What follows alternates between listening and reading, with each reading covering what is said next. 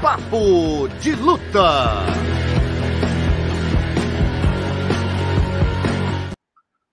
Salve rapaziada, boa noite. Entrando no ar o Papo de Luta, hoje no horário especial, 18 horas, mas com todos os assuntos que vocês estão acostumados. Tudo que aconteceu no final de semana a gente vai abordar aqui: o UFC 287, o UFC do próximo sábado, Holloway versus Allen, falar da PFL, segunda etapa, que teve a categoria feminina e a pesada, e a terceira etapa, que vai ocorrer na próxima sexta-feira, onde vão lutar os lutadores do peso leve, do peso meio-médio.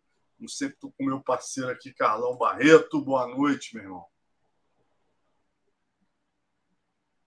Boa noite, Alonso. Galera, muito boa de luta aqui. Nosso papo de segunda-feira, papo de luta. Vamos começar aqui. Tem muita coisa boa para falar. Foi um evento desse final de semana, né? Bem, bem interessante, com as reviravoltas aí no, nas categorias. Alguns caras chegando, outros saindo, outros confirmando ali é, a sua presença. Enfim, foi um evento bem interessante esse UFC 287 que mexeu muito aí com, com os fãs, né? a torcida. E vamos nessa, vamos bater um papo sobre outros eventos também e muito mais coisas por aí. Dá aquele teu like aí, compartilha, é, assina aí, é, entra, entra, aqui no canal do PVT para você ficar ligado em todas as informações, dá o teu joinha e vamos nessa, tem muita coisa boa. Vamos que vamos, como sempre, a gente começa aqui agradecendo os nossos parceiros, patrocinadores, né? Life Strong, Energy Drink, o único energético ultra zero do Brasil. Tá aí o energético do Charles Oliveira. Aí. Caloria, carboidrato, açúcar, gordura, sódio, mais vitamina C. É isso. Dragão, os melhores kimonos há 48 anos. Na Grande São Paulo, frete grátis, com entrega no mesmo dia. Boni, não basta ser bom, açaí tem que ser Boni e também Bet Combat, a número um em lutas. Né? E hoje tem pitacos do Carlão. Vamos que vamos. Começar, obviamente, falando desse UFC 287 histórico, né, cara? Não ocorreu aí luta principal. É, como você falou, né, Carlão? Tudo podia acontecer. Vamos começar com, logo com a charge do Davi, que a gente já entra no assunto. Opa, vamos lá. Olha lá, o Davi, que semana passada, né? colocou aí as três flechadas do Poitin. Agora a Dessânia devidamente com as três flechas no corpo, porém com o cinturão, né? E a menção ali ao Pikachu, o desenho do Pokémon, né? A Elsa do Frozen, que o, que o Adesanya sempre falava, né? E do, do desenho aí que o, o Avatar, que o, que o, que o Adesanya sempre falava e do Naruto também, quer dizer, ele fez algumas menções aí, né, a personagens que o Adesanya, o campeão, sempre traz, é, mas que, como você tinha falado, né, Carlão, você tinha postado no, no Puatã, mas eu fiz até uma enquete aqui semana passada com você, Vitor, é, o Léo pegou uma galera que a gente entrevistou, botou todo mundo no mesmo vídeo, cara, é impressionante. Todos os especialistas, né, incluindo você, o, poxa, o, próprio Caio Borralho, é, o Dedé Pederneira, pô, todo mundo com a mesma afirmativa, cara, pô, vai ser mais um xadrez. E todo mundo lembrando, o Adesanya começou melhor, a outra luta, foram três rounds de domínio, né? um round que o, o Poitin conseguiu vencer e até conseguiu o nocaute no quinto. E dessa vez a luta parecia estar indo para o mesmo caminho, né, Carlão? É, foi uma, uma luta. O tempero emocional, né? Fez muita diferença nessa luta. O, o, que, eu, o que eu pude analisar, né? Durante toda a semana, vendo o Embedded, o Countdown, enfim. É, eu fiquei analisando algo muito importante, que era a, a, forma que os dois estavam lidando com aquela situação, né? tanto o, o Poitin como o Adesanya. O Poitin tentando afirmar, né, se reafirmar ali como como está no controle da situação, ali sendo enfático nas suas posições. O é muito quieto, né? muito focado, né? alguns confundindo essa quietude, esse silêncio dele com um certo temor, com um certo receio. e ele de muito, muito focado. Isso me chamou certa, certa atenção. É, falei, cara, ele vai fazer uma luta bem inteligente, bem estratégica, né? Só endossando aquilo que eu havia pensado anteriormente sobre é, a performance dele, como ele ia se comportar. Mas o que aconteceu foi uma luta, o primeiro round eu dei o Poitin, eu, conectei, eu dei para ele, acho que ele foi melhor. E, e cara, eu, o que me, me, pareceu assim, o Adesanya é, ele estava muito consciente do que ele poderia fazer e como ele poderia surpreender, né? Você vê que não foi a primeira, aí uma oportunidade que ele fecha a guarda e se, e se traz o, o Poitin para cima, porque o Poitin tem a característica de atacar o tempo todo, de, de não recuar, de continuar plantado na frente buscando luta. E, e, o que aconteceu nesse round, né, foi muito parecido com o que aconteceu no, no último round, round, quando né? é no último round quando eles se enfrentaram pela primeira vez, né? No quinto round, quando o Poitin conseguiu ali ir para cima, só que agora eram situações diferentes, né? É, ainda estava no, no, calor da luta, eles não tinham ainda definido o que, que ia acontecer, estava muito no início. No, na outra luta, todos, todos lembram, né? O Poitin veio para tudo ou nada, veio para decidir. Mas você vê que a forma que, com, que o, o Adesanya se comportou, jogando o corpo para trás e trabalhando a guarda dupla ali, guarda bem postada, é, ele sabia da, da, pressão que vinha e, e, ele deve ter estudado muito os golpes que, que o Poitin desfere, né? estudado muito a forma que o Poitin desfere os golpes, afinal já se conhecem muito. Então ele se colocou numa posição que o Poitin cresceu o olho, veio com aquele cheiro né, do sangue, né, do predador para nocautear, para derrubar, e ele soube segurar quando o Poitin voltou ali na, na recuperação, voltou da, da, de, da conexão dos golpes, voltou ali das combinações, ele soube trabalhar por cima do ombro, né, por cima da guarda que estava voltando, e conectou o primeiro golpe potente. Você vê que ele joga depois para trás, para fugir de qualquer resposta e conecta mais um golpe potente, definindo assim o combate. O golpe de, ali no chão já tinha, a, a, já tinha apagado as luzes para o Poitin. Aquele golpe de, que ele deu finalzinho ali no chão, depois até segurou a mão, né? Quando ele olhou, ele viu que o Poitin estava fora, estava alto, ele até não deu mais um golpe, ele, deu, ele parou e levantou. O que acontece? É, o cara estudou muito o jogo, era a luta da vida dele, ele entrou com uma luta da vida dele, sabia que era a última oportunidade que ele tinha ali para para última que eu digo porque se ele perdesse ele, ele, ele, teria que fazer toda a volta ali talvez fazer mais duas três lutas duas para poder disputar o cinturão de novo mais ou menos isso uma duas lutas no máximo talvez e para disputar o cinturão de novo e durante esse caminho muita coisa poderia acontecer ia depender muito da questão emocional, de ter que fazer tudo de novo, enfim.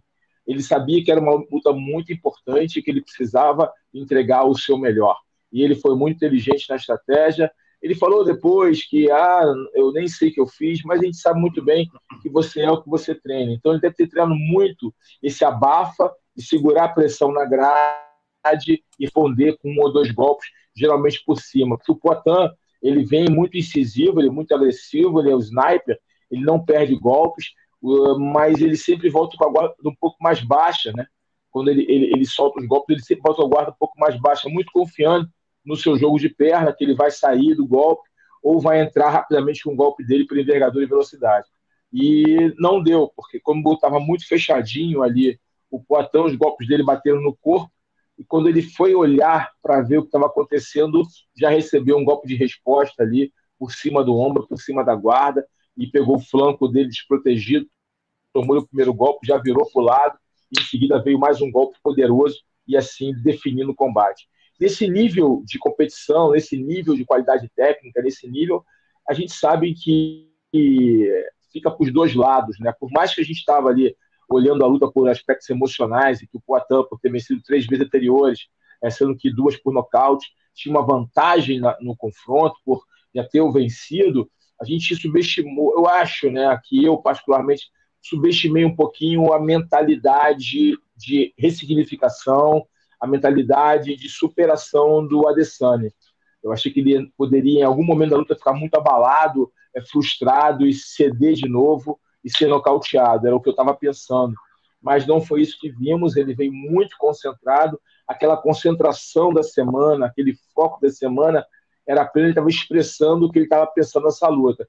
Era uma luta que ele tinha, que ele não podia errar.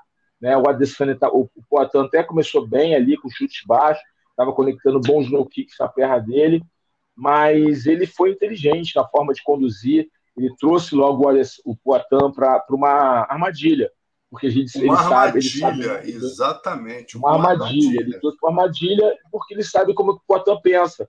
O Poitin é um, é, um, é, um, é um sniper, o Poitin não é um cara de defesas. O Poitin é um cara de ataque, ele te pressiona, ele vai andando para frente ele toma o um golpe, continua andando para frente, ele vai acabar afogando, afogando, e quando você vê, a, a mão esquerda dele entra e você dorme. Você Os low kicks estavam entrando, né, Carlão? Os low kicks estavam entrando. Estavam entrando, estavam entrando. Mas, tipo assim, é, quando eles estavam no centro ali, aquele respeito da distância, os low kicks estavam entrando, mas quando ele acua, ele, ele, ele dá para o Poitin a impressão que ele estava sentindo. Que ele estava, Poitin cresce o olho, vou nocautear mais um esse sentimento entrou na mente dele, fica muito explícito na forma que ele foi para frente, na forma que ele conduz a luta dele. É, se fosse um outro lutador mais ponderado, talvez iria tocar de novo a perna, né, ficar meio receoso de ir, como nós vemos acontecer em vários atletas que, quando acuam o adversário na grade, não vão com muita sede ao pote, ficam ali esperando uma brecha, até procuram derrubar quando poderiam nocautear. A gente já viu essa história acontecer em vários confrontos, diversas categorias. Mas não é o Poitin. O Poitin é um, é um sniper mesmo. Ele vê o buraco, ele vai disparar a flecha dele, dispara o tiro dele para derrubar, para acabar a luta. E o Ania fez essa leitura. Eu acho que muito em decorrência do último round, quando ele perdeu e ficou acuado, tentando ali agarrar o Poitin, acabou dando, abrindo brechas, que os golpes entraram. Dessa vez ele ficou muito fechado, esperando a proximidade. Quando aproximou, quando o Poitin deu aquele respiro de voltar o braço, ele já meteu, mandou por cima ali, aí o golpe poderoso, bem encaixado, o ombro bem, bem direcionado, bem encaixado. Depois você vê um detalhe técnico, ele joga as costas na grade e volta, com mais potência ainda para derrubar. Foi a hora que o Poitin cai, né? Cai apagado ali, sem som nem imagem. Foi uma luta curta, queríamos uma luta mais longa, um outro desfecho, obviamente, mas é, mostra, cara, o nível altíssimo que esses caras têm, né? Eu até comentei na, na durante a transmissão, olhando os top 10, assim, é, ah, mas o Poitin é um cara que não foi testado com wrestlers. Mas quem é um bom wrestler, wrestler nessa divisão, entre os top 10? Vamos lá, sinceramente, que é um, realmente um cara com um ótimo nível de quedas, é, que tem um percentual ótimo de quedas. Nenhum. Ali, todos, a maioria. É, pode ver ali percentual de queda dos top 10. A maioria que estão ali no top 10 gostam, na verdade, de uma luta mais em pé até obviamente fazem o MMA, derrubam, progridem no solo, mas eles geralmente buscam mais a luta em pé. O Borrachinha, que é um cara do jiu-jitsu, gosta de trocar. Ele confia muito na mão pesada dele, ele gosta da trocação. É, só o, o Derek Brunson mesmo, né? Só o Derek Brunson é, que é o esquema, oitavo. esquece do Derek Brunson, é. não tem mais esquece do Derek Brunson. Esquece, ele, ele, ele tá ali, ele tá fazendo, ele tá fazendo já hora extra nessa divisão. É, é ele tá fazendo hora extra aí nesse, nesse top 10, tá fazendo hora extra. Esquece o Derek Brunson. Tirando todos eles, o Marvin Vettori ele, ele, ele é um cara que pode buscar queda, mas é um cara que ainda gosta, confia na resistência dele e gosta de pé. O, o cara que poderia derrubar, que tem uma qualidade incrível, que talvez seja o mais completo lutador de divisão, que é o Robert Whittaker, não, não, não derruba mais. Ele quer que fazer kickboxing. Ele quer lutar em pé e acaba sendo nocauteado, como foi com a Adesanya, ou, ou faz batalhas em pés, né? fazer mais ali na trocação. E dificilmente ele é um cara que vai tão estratégico que vai derrubar toda hora. Então, por mais que ele seja, para mim, um dos mais completos da divisão, pelo nível de jiu-jitsu, pelo nível de wrestling, pelo nível de kickbox que ele tem. Mas ele, ele, ele é um cara que acaba não, na hora da luta, sendo um bom estrategista. Eu acho que o Robert Whittaker não é um bom estrategista, é melhor dizendo, para a frase ficar um pouco mais completa e, e, de melhor entendimento. Eu acho que ele poderia ser o melhor estrategista diante das vezes da dificuldade que ele tem de tamanho dele em relação aos oponentes. Eu acho que e do, da qualidade, do conhecimento que ele tem, ele poderia usar mais estratégia nas suas lutas. Eu acho que às vezes ele perde o time e acaba lutando muito na. na enfim, dito isso, se, eu, se, você analisar todos os atletas que estão abaixo do Poitin e do Adesanya, é, cara, os dois ali, no estilo, da forma de lutar deles, são caras mais, são os caras mais difíceis de, de vencer ali, são os caras mais letais. Vou melhor colocar aqui para ficar bem transparente são os caras mais letais da divisão, é, tanto o Adesanya quanto o Poitin. Eles, num golpe, numa, numa combinação, eles podem acabar com a luta. E, e, e, sempre com muita maestria, não apenas um golpe pesado, com maestria. Eles constroem bem a, o nocaute, os dois, né? cada um é nas suas características, características técnicas.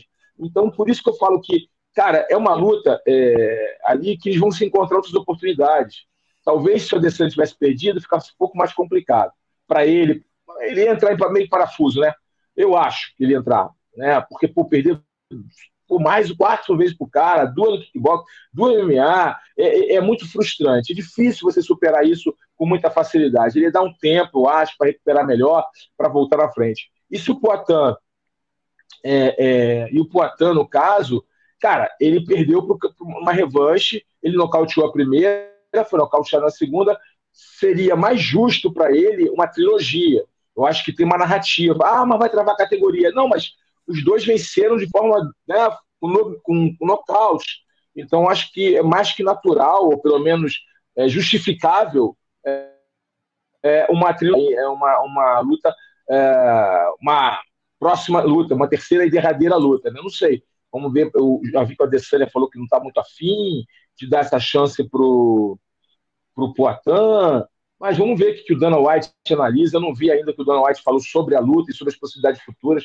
Meio que desconversou, se eu não me engano. É, ele, não, ele jogou. Aí, é, aí eu te jogo até dentro dessa possibilidade aventada pelo Dana, né, cara? O Dana não deu muita chance do, do Poatan se defender, não. Ele já falou: não, não, ele vai subir. Meio que definiu, não perguntou se o Poatan quer, não.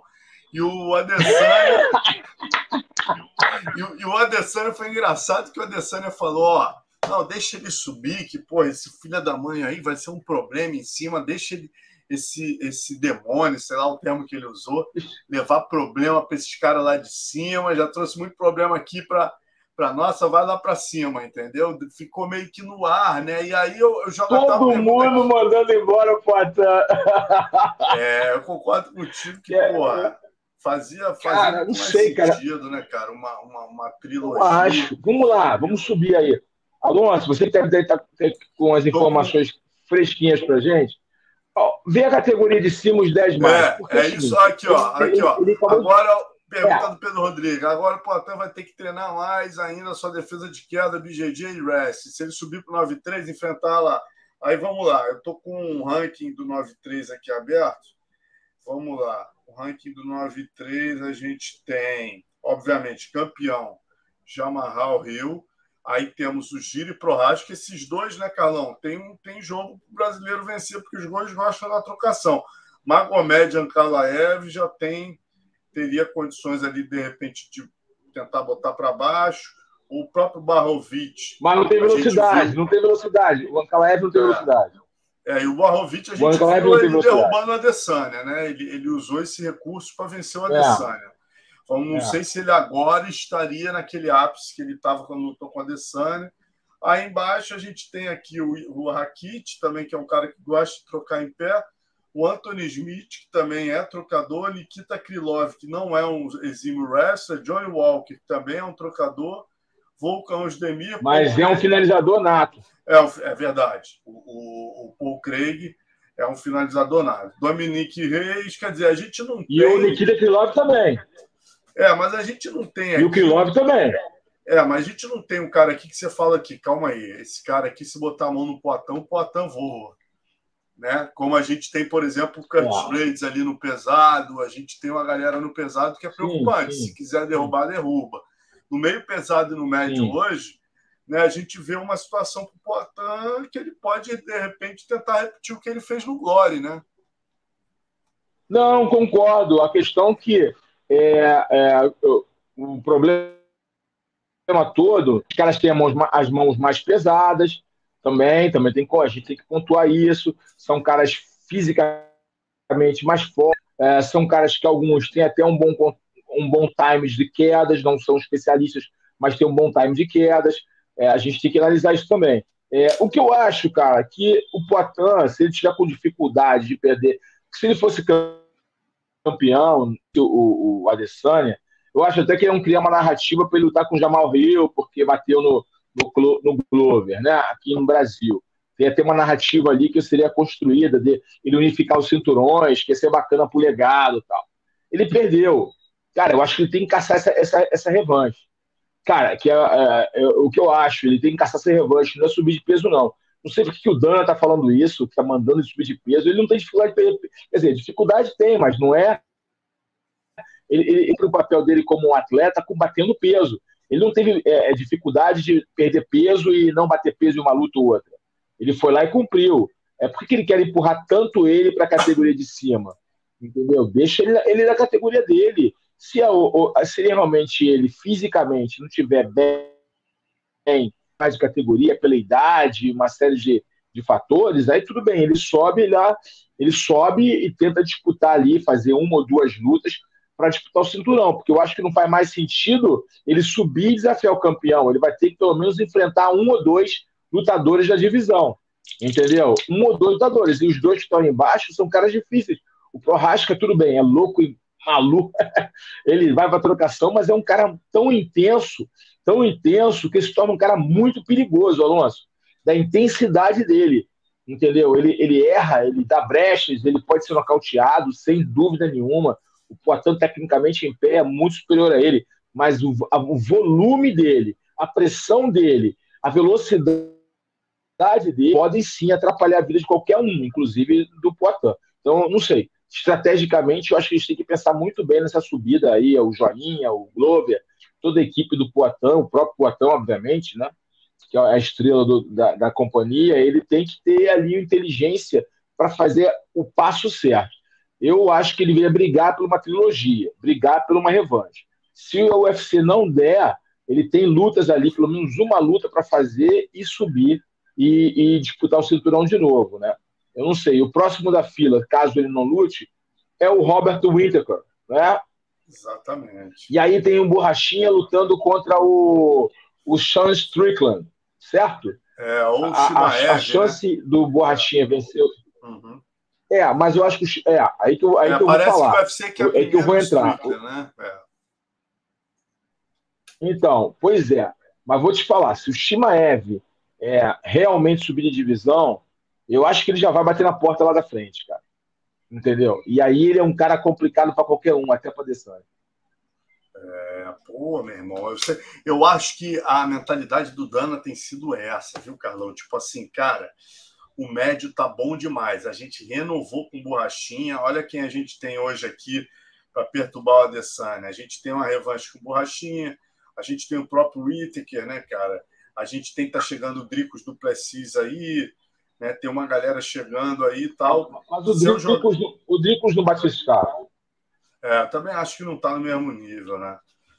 E, e, e, eu, e o que você falou para mim é perfeito, Carlão. Porque uma coisa é o seguinte: você jogar o, o Poitin para cima, campeão, porra, você joga ele para cima, pegando o 1 e o 2 do ranking, que seria do caralho. Pegar o Jamarral Rio ou pegar o, o Prohas, seriam lutas interessantíssimas, casamentos interessantíssimos. Agora, se você joga ele como derrotado dos médios para a divisão de cima tendo que pô, entrar na fila, meu amigo, aí não faz sentido nenhum. Quer dizer, pô, por que, que Poitin vai ter que lutar com Anthony Smith, entendeu? É, pô, Nikita Krylov, Osdemir, é, é, pô, são lutas assim, cara. O cara já mostrou que ele é capaz, né? Ele é o único que nocauteou a Adesanya. Então, por que, que você vai pegar um, um ativo Sim, mas aí, desse? Mas vou dar o, vou dar o Barrovic para ele, cara. Vou dar o Barrovic, um desses caras é. também que são caras duros, entendeu? Eu, eu não sei. É, é, a gente, ah, mas ele nocauteia o Blahovic. Não sei, amigo. O Blahovic é um cara que derruba bem, é um cara forte, que aguenta, entendeu? Não sei, pode ser que sim. Há grande chance, mas você vai começar a lutar com caras mais fortes, pesados, caras que, que podem fazer um antijogo. Né? Não que no médio não aconteça, mas no médio, você por característica desses lutadores, são caras que gostam de trabalhar mais tempo na luta em pé, o que possibilita melhor a vida do Poitin. Né? É, é, não, eu não vejo nenhum cara que pode derrubar ele com tanta facilidade na categoria dos médios. Não vejo. Dos pode ser pesados. a gente. Dos bem pesados. No, não, eu digo nos médios, na, na ah, categoria sim. dos médios. Na dele, eu não né? vejo. Eu estou eu defendendo ele ficar na divisão dele, tá? A minha defesa é essa. não é ele subir por enquanto. É de, ele, é a minha defesa, para ficar bem claro, é que ele fique nos médios, mesmo que não haja uma trilogia, uma luta é, agora direta no cinturão contra o adesivante direta. Mesmo que não haja, eu acho que ele, nos médios, ele pode voltar a ser campeão. Acho que ele ganha ali, tá? Ele, acho que ele ganha ali, entendeu? Nos meio pesados, dependendo da luta, pode ser complicada. Você falou, ah, não tem sentido ele estar com Nikita Krylov, mas Nikita Krylov é um cara que complica a vida de, pode complicar a vida de qualquer um da divisão, inclusive do campeão. A gente não, às vezes ele passa debaixo do radar porque ele é um garantia altos e baixos, mas ele tem jogo, cara, para complicar a vida de muita gente, o Krylov. Entendeu? Ele é um finalizador, ele se aproxima bem da luta, ele faz um approach bem inteligente. É, Estou dando aqui um exemplo. E é um cara que complica. O Blahovic é um cara, pô, ex-campeão, a gente tem que respeitar pra caramba. O Prohaska é um, uma loucura. Você não tem como prever. O Prohaska é uma loucura. O cara é a própria loucura em pessoa lutando. É, você não sabe o que vai acontecer. Entendeu? Então, não sei. É, o Jamal Hill, o Jamal, o Jamal Hill, Jamal Hill, campeão, o Jamal, ele. É, ah, mas o Jamal, cara, é um cara mais lento, é um cara que vai trazer ali mais. É, eu acho que ele ganha o Jamal. Eu acho que numa luta ali, ele contra o Rio, é uma luta que o Poitin venceria. Eu acho, no papel ali, olhando a forma dele lutar, velocidade, precisão, movimentação, acho que ele vence o Jamal Rio. Mas ele não vai lutar com o Jamal Rio de primeira, porque ele perdeu a categoria de baixo. Eu acho que seria um desprestígio para o campeão da de cima pegar um cara que acabou de ser nocauteado de baixo. Ponto. Eu acho que ele perdeu a oportunidade de fazer essa luta pela unificação do cinturão. Né? É, então ele vai pegar ali logo abaixo, os, caras que estão abaixo, abaixo da divisão ali. Então ele vai ter que fazer uma luta, pelo menos, muito boa e vencer com propriedade para disputar o cinturão. Se ele vencer uma luta mais ou menos, vai É assim que a, que a roda gira. A gente já viu isso acontecer em várias oportunidades. Eu sei que às vezes a gente fica emocionado por ser brasileiro, por ser realmente um cara que impressiona lutando, não cauteador, mas o jogo funciona com as peças de uma forma inteligente. A gente não pode também colocar emoção. Então, cara, eu acho que o Poitin tem que continuar na divisão. Para resumir aqui a situação, a minha opinião, continuar na divisão, mesmo que ele faça mais uma luta, disputa de novo o cinturão com a Adesanya, ganha e vai e vai e, e sobe para unificar o cinturão, sobe para disputar em cima a unificação do cinturão. Eu acho que é um plano de criar um legado. Mas vamos ver o que, que ele e a equipe dele vão pensar. E o Dana White, obviamente, que é o dono do, do, né, vai, se, se, vai ficar mais sensível. Eu acho que vai depender muito agora, Alonso, dos fãs. É, dos fãs, o é. que os fãs vão pedir. Vai depender muito dos fãs. Se o Poitin tiver uma boa base de fãs, se os fãs se ele trabalhar bem essa revanche, eu acho que ele ganha o direito da revanche. Se não, ele vai ter que entrar na fila. Eu não sei se é o ideal ele subir de categoria, a não ser que ele já queira subir de categoria. Eu não vi ele falando sobre isso, não sei se você ouviu, ou se alguém aqui que está nos assistindo não, aqui não. no Papo de Luta ouviu ele falando sobre categoria.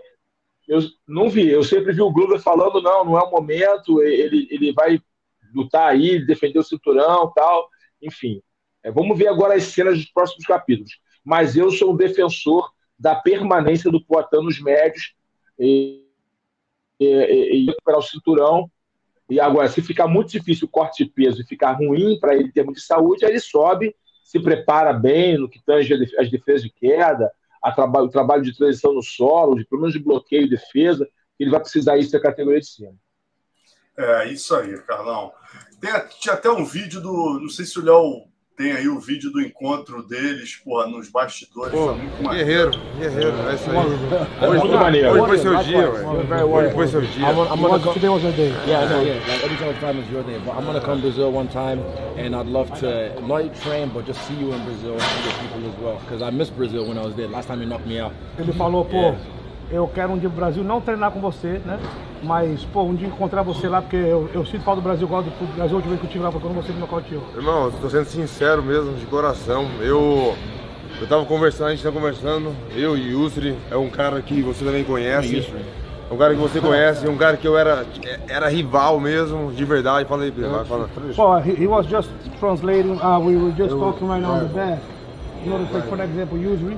Hoje é um, hoje é um grande amigo meu que está me ajudando. Hoje foi seu dia, parabéns. Congratulations. I, I want to learn how you do the Ele falou, quer aprender com você do panturrilha, quer aprender com você. Muito bom. Like, and honestly, you're a great champion. Falou, você é um grande campeão. Doesn't matter what anyone says, you're always a champion. You're always a champion. Isso aqui ninguém vai tirar. Isso aqui nunca ninguém vai tirar. Esse, esse aqui, esse você levou. Esse aqui não. Obrigado.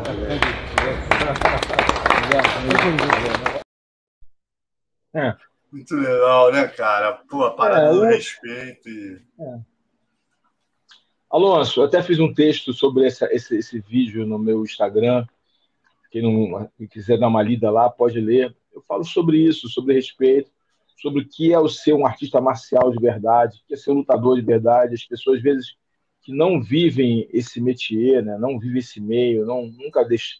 Cara, porque a, o esporte em geral, né, Alonso, é, é difícil pra caramba você ver do esporte. Qualquer esporte, qualquer esporte.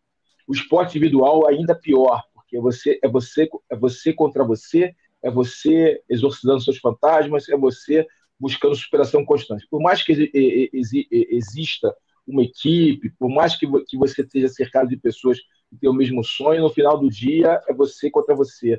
Você superando seus limites, superando os seus medos, você superando ali as adversidades, os machucados, as lesões.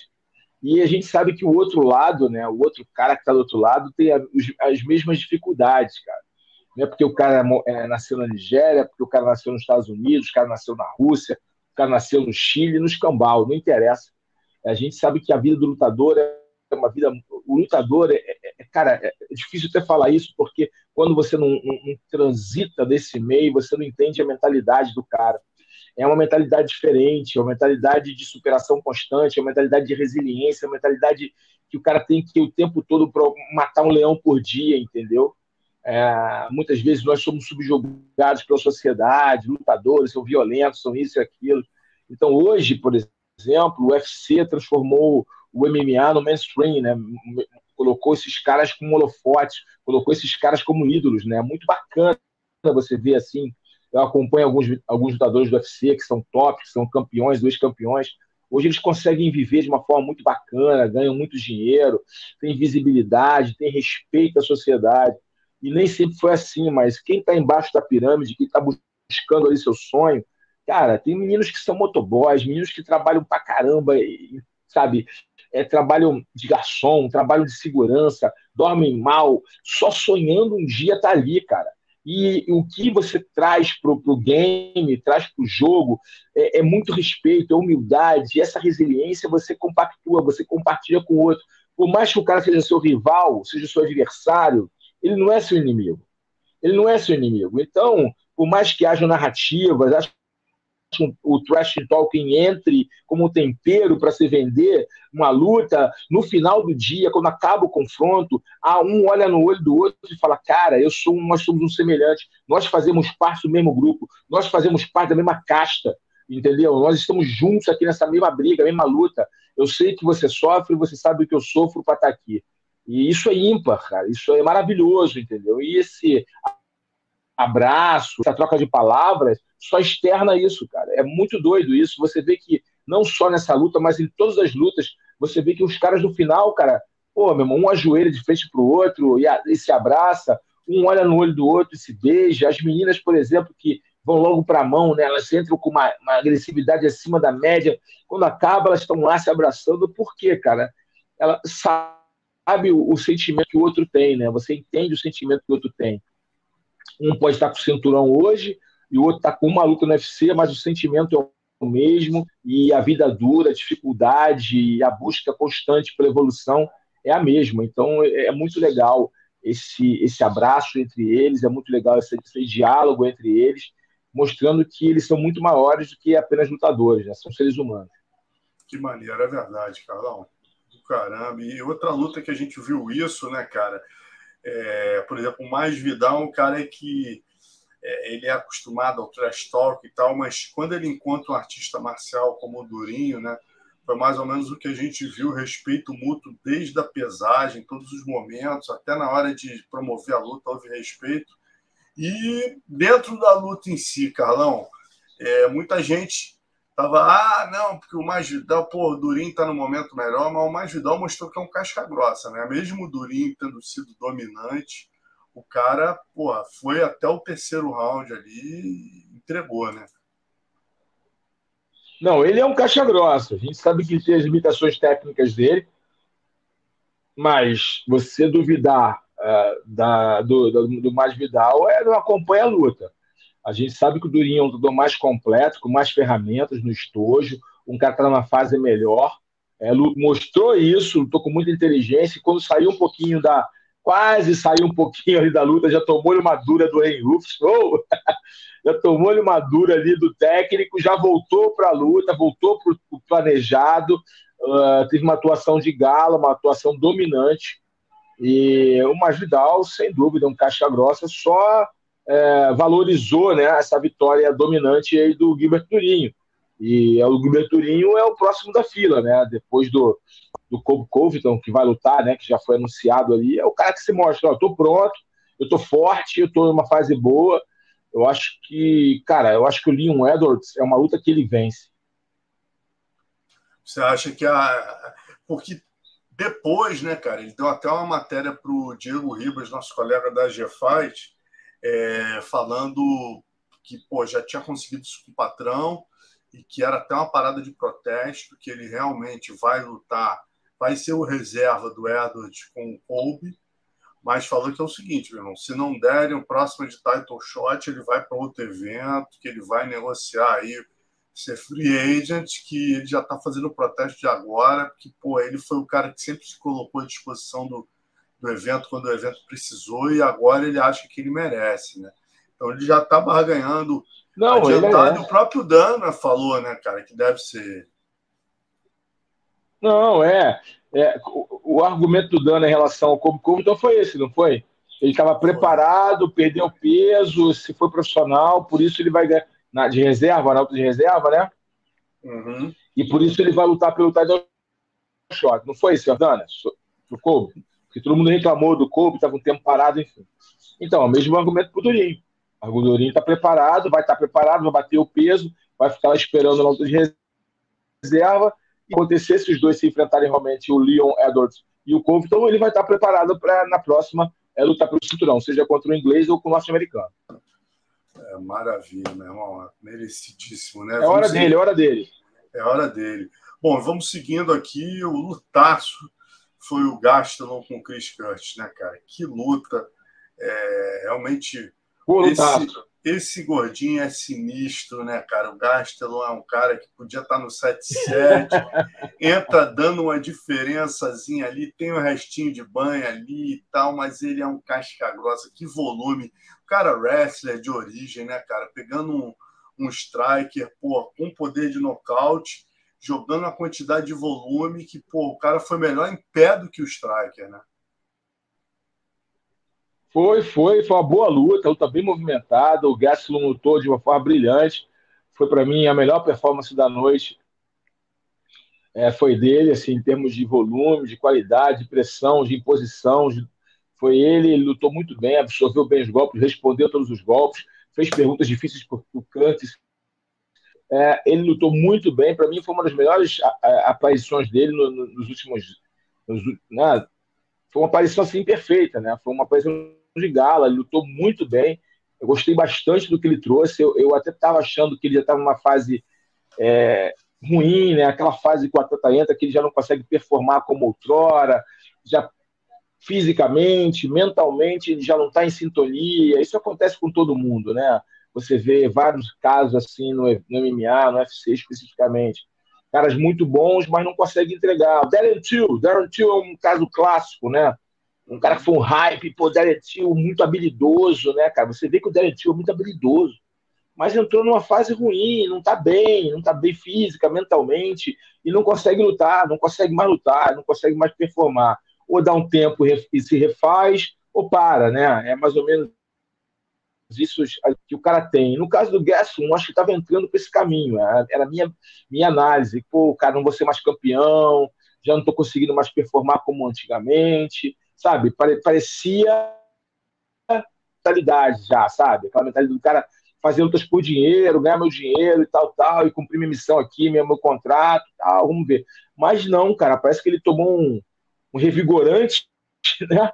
E voltou ali a lutar bem. É um cara que, olha, vamos ficar de olho nele, cara, porque é, se ele repetir aí mais duas lutas assim, vai estar de novo ali entre, entre os holofotes, nos holofotes, entre os tops, cara. Vai, com merecimento, tá? Com merecimento merecimento, né, cara? E o, pô, o Ponzinibbio fazendo uma luta boa ali, né, cara? Volume, mas o Holland realmente, esse bicho é diferenciado, né, cara? Cara, é o que eu falei na transmissão. O Holland é muito talentoso, muito habilidoso. Ele é muito. Ele tem qualidade, o Holland. Mas, tipo, o que acontece com o Holland? Às vezes ele é displicente, cara. Às vezes ele. ele, ele, ele Brinca demais, fala demais. Né?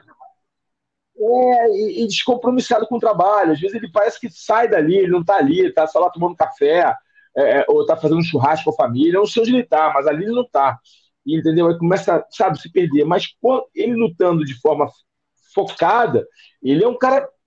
Ele é um cara muito duro, cara. Experiente, qualidade, cheio de quina, cumpridão, luta bem em pé, luta no solo também, é agressivo, aproveita a oportunidade, cara. É solta golpes inusitados, né? Meteu aquele backfist ali é, quando, quando pegou a perna dele. Ele é um cara perigoso, cara. É um cara perigoso, né? Já, as lutas que ele já fez já mostraram isso. Um cara que consegue nocautear o, o, o jacaré na guarda é, já mostra que ele não é bobo. É um, pô, na guarda, amigo, amigo, olha só, na guarda. Ele, não, ele, ele simplesmente não deixou o jacaré se acomodar na posição, saiu bombardeando com golpes poderosos, fortes, de baixo para cima. É muito difícil. Se alguém aí que está assistindo a gente já, já treinou é bloqueio por baixo tal, sabe como é difícil você meter a potência de baixo para cima. É muito difícil. O centro de gravidade não te ajuda. Você tem que se posicionar. Cara, olha, é, é, é, a gente sabe que o Kevin Holland é habilidoso, é talentoso. Mas o que falta para ele é comprometimento e muitas oportunidades. Mas parece que ele está comprometido. Pelo menos foi isso que ele mostrou contra o Posilívio, aproveitou a oportunidade e nocauteou o argentino, que está até bem na luta, estava até uma luta equilibrada. E a gente teve duas lutas que marcaram também, né, Carlão? Por aquela coisa que a gente sempre fala, do, do, do cara que está chegando, né? Um hype muito grande, e de repente ele pega um cara mais experiente, meu amigo, no maior evento do mundo. Isso é, isso é diferente, né? A gente teve dois exemplos: o Adrian Yannis, 16-3-0, um hype brutal, vindo de um monte de vitória pegando o Rob Fonte, vindo de derrota, como você colocou no Pitaco da semana passada, porém só para fera, top do ranking, né, cara? E a mesma coisa a gente viu o Raul Rosa, invicto, todo mundo já falando que é o. Porra, tem tudo para ser o campeão mais jovem da história do UFC. Calma, o garoto tá chegando, 21, tem 18 anos, 19 anos, né, cara? Pô, pediu autorização antes para a mãe para lutar. Pegou o Christian Rodrigues, 8-1 da Rufus Sport. Começou bem, mas passou um perrengue, né, cara? Pois é, né? Pois é. É, vamos, falar, vamos falar aqui do, do, do, Rodrigues contra o Rosa primeiro. Né? É, o Raul Rosas é um menino. É um menino. Ele foi campeão mundial amador no, na categoria Youth, né? que é a categoria até 18 anos de idade. É, a bagagem amadora. Chegou um hype tremendo lá, foi pro Contender Series, aquela história toda. Primeira luta venceu, criou ali uma expectativa em cima. Eu acho que o hype em cima dele é legal. Não é, ele, ele é talentoso. Só que, cara, ele ainda é um lutador em maturação, cara. Ele é um lutador ainda em formação. Às vezes a gente esquece disso, né? E cobra muito de um menino desse tamanho, dessa idade, é, uma postura, um entendimento tático que ele ainda não tem, que ele vai adquirir com o tempo, né? É, é, ele vai adquirir com o tempo. O fato de ele ter perdido para outro cara muito bom é bom se colocar disso para um cara muito bom. Ele não perdeu para qualquer um. É, a gente às vezes também esquece disso. É, ele é um cara muito bom. Também, não, é, também tem 24 ou 25 anos. Eu acho que o Rodrigues tem 24 anos, se eu não me engano. 24, 25. Um cara jovem, um cara que, já, que tem, é talentoso, um cara que tem qualidade, um cara que tem jogo de chão, tem controle cara, ele, o, o Rodrigues aproveitou as oportunidades, aproveitou ali as brechas que o Rosas deu. Ele segurou a pressão inicial e soube pensar, soube refletir, teve a maturidade né, de aguentar a pressão, de passar pela tormenta e virar o jogo. É isso aí a maturidade. Não é só maturidade em termos de número de lutas só. Também a maturidade pessoal, como um homem, né, como mulher, a tua maturidade, seu tempo de vida, de entendimento, de dificuldades já passados, tudo isso externa na, na luta. Tudo isso compõe um lutador. Né? Então, eu acho que foi muito interessante. Não é porque o, Raul, o Rosas perdeu essa luta que ele, ah, não, não é tudo isso. Eu acho que esse menino pode brilhar ainda. É uma questão de com calma com ele, amadurecendo ele, colocando ele, treinando mais ele, colocando novos elementos no jogo dele. Ele é muito ainda confiante no jiu-jitsu dele, que ele vai pegar, que ele vai pegar, então ele busca o tempo todo abafa, o tempo todo. Então acho que ele tem tempo de treinar um, um boxe, né, um treinar um kickbox, um thai, o que for, colocar novos elementos no jogo e voltar ali com, com mais ferramentas, né, no seu próximo confronto. Tem idade para isso. Pô, esses meninos de, de 18 anos. Ô, oh, tá doido. Esse, o HD é digital, Alonso. a galera mais velha é analógica, demora para pegar. O moleque é digital, meu. Pô, o cara rapidinho já, já chupa. Você e, e pega um bom treinador de boxe. Em 3, 4, 5 meses, o moleque tá boxeando pra caramba. É, é, outro, é, outro, é outro, sabe? É uma outra juventude, com muita informação. Hoje, para você forjar um atleta de MMA, cara, pô, é muito mais fácil, entendeu? Você tem a ciência do esporte a seu favor. É, nas décadas passadas, é, você não tinha o um nível de informação, de literatura, de conhecimento em termos de preparação física, de suplementação, de nutrição e aspectos técnicos idem. Entendeu? Hoje em dia, os treinadores de Muay Thai, de Jiu-Jitsu, de boxe, de wrestling, já entendem a outra modalidade. No passado não entendiam. Aí ficava uma briga, uma queda de braço entre treinadores, já vi isso acontecer inúmeras vezes, uma queda de braço entre treinadores querendo que a sua arte sobre, sobreponha sobre a outra. Você está entendendo? E aí o atleta acaba sendo prejudicado, porque ele não fica, ele, ele, ele perde identidade. Sacou? É, hoje em dia os caras já entenderam isso, já estudam melhor outras, outras modalidades e principalmente eles entendem o perfil do atleta. Um tem um perfil. Tem caras que, ah, mas ele tem que melhorar a parte em pé. Sim, mas levando em consideração que a parte em pé dele tem que conversar com o que ele tem de melhor, que é a luta agarrada. Ah, ele, ele, ele, ele é bom em pé, mas tem que ficar bom de chão. Não. A parte de chão dele tem que conversar com a parte de trocação dele que já é acima da média. É, por exemplo, Poitin. Você não tem que fazer o Poitin dar, finalizar no triângulo, é, finalizar no bloco voador. Uhum. É, é, dá fazer. Ele, ele, não é isso, entendeu? Chave de panturrilha, não é isso. É ele entender os dinamismos, as transições do solo, para que quando ele caia, ele saiba ou é, buscar uma posição que ele é letal, por exemplo, uma guilhotina, ou que ele saiba defender, bloquear, ver o ataque, se defender e ficar em pé para levar onde ele comanda, onde ele é dono da situação, que era a parte em pé. Mesma coisa são as defesas de queda. Enfim, é, o que eu quero dizer é que hoje você forjar um atleta é muito mais fácil, tem muito mais conhecimento, e o Raul Rosas, eu ainda acho que ele vai figurar entre os top. Pode demorar um, dois, três anos. Ele tem idade para isso tem talento. É uma questão de maturidade e tudo no seu tempo. E perdeu para o Rodrigues, que é muito bom. É, exatamente. Bom, e, e, o gente... é o seguinte: eu falei para você, e o Robert foi para você, cara, ele é o azarão, mas eu vou botar ele, porque esse cara é diferente.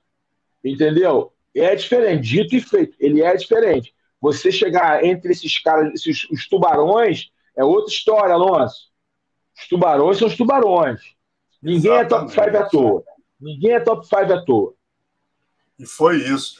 E a Michelle Watterson com a Luana, né, cara? Lutaço, lutadura, né? E, é. e, e, pô, e a brasileira era a 15, a Michelle era a décima. Brasileira aí vindo de uma sequência é, de vitória impressionante agora. 2-0. Vai, vai entrar aí, vai entrar no top 10 aí, né? Vai ter uma troca, né? Eu acho que vai ter uma troca de posicionamento. Foi uma luta muito equilibrada, muito equilibrada. Eu pontuei na hora para Michele Watterson Gomes. né? Eu vi vitória dela, 29 a 28, mas é uma luta de fácil defesa para a luta para a vitória da Luana, fácil defesa. Foi uma luta equilibrada, até o resultado de decisão dividida nos mostra isso. Tá? Você pode defender perfeitamente a, o porquê da vitória da Luana, como também você pode defender a vitória da Michelle. Muita gente deu vitória para a Michelle, muitos jornalistas eu vi, muita gente com uma polêmicazinha, mas eu não vejo polêmica na luta. Tá? Por quê? Porque você pode. Como é que eu não vejo polêmica? Porque você pode defender a vitória das duas. Exato. Você pode defender. Parelho, os números da Michelle round, foram. Né?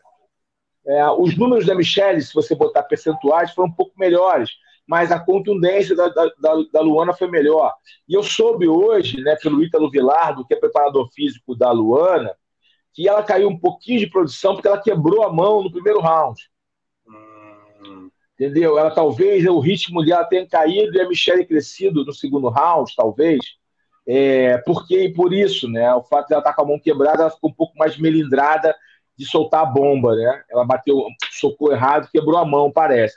O Ítalo Vilar, o preparador físico dela, do, Nico, do Matheus Nicolau, é, que me falou isso, né? E de alguns atletas é, da Nova União também, né? O Ítalo, um ótimo preparador físico do jiu-jitsu especificamente, né? Treina grandes campeões e também agora do MMA, fazendo um trabalho com a Rio Fighters e com a, com a Nova União. Enfim, ele me falou que, que ela quebrou a mão. Isso é um ponto importante para a gente colocar na balança ali em termos de performance.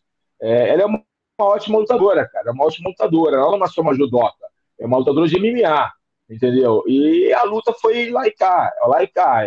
Dá para defender tanto a vitória dela quanto a vitória da Michelle.